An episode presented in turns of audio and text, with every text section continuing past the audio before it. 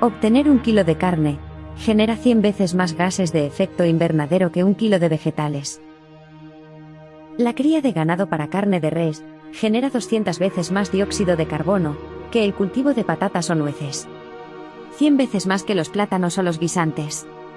50 veces más que los tomates. 20 veces más que el arroz. En valor absoluto estos son los números.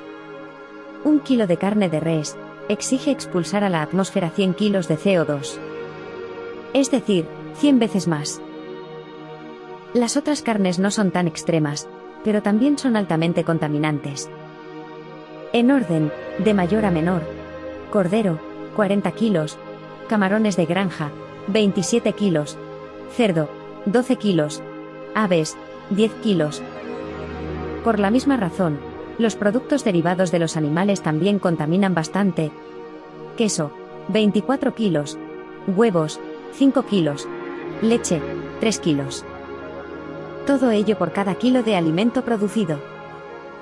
La mayoría de vegetales están entre el medio kilo y los 2 kilos.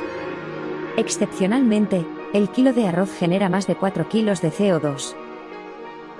Por suerte, ya están saliendo al mercado los primeros productos cárnicos cultivados en laboratorio, que ahorran un 99% del agua consumida y los gases generados con el ganado, y acaban con el 100% del sufrimiento y esclavitud animal.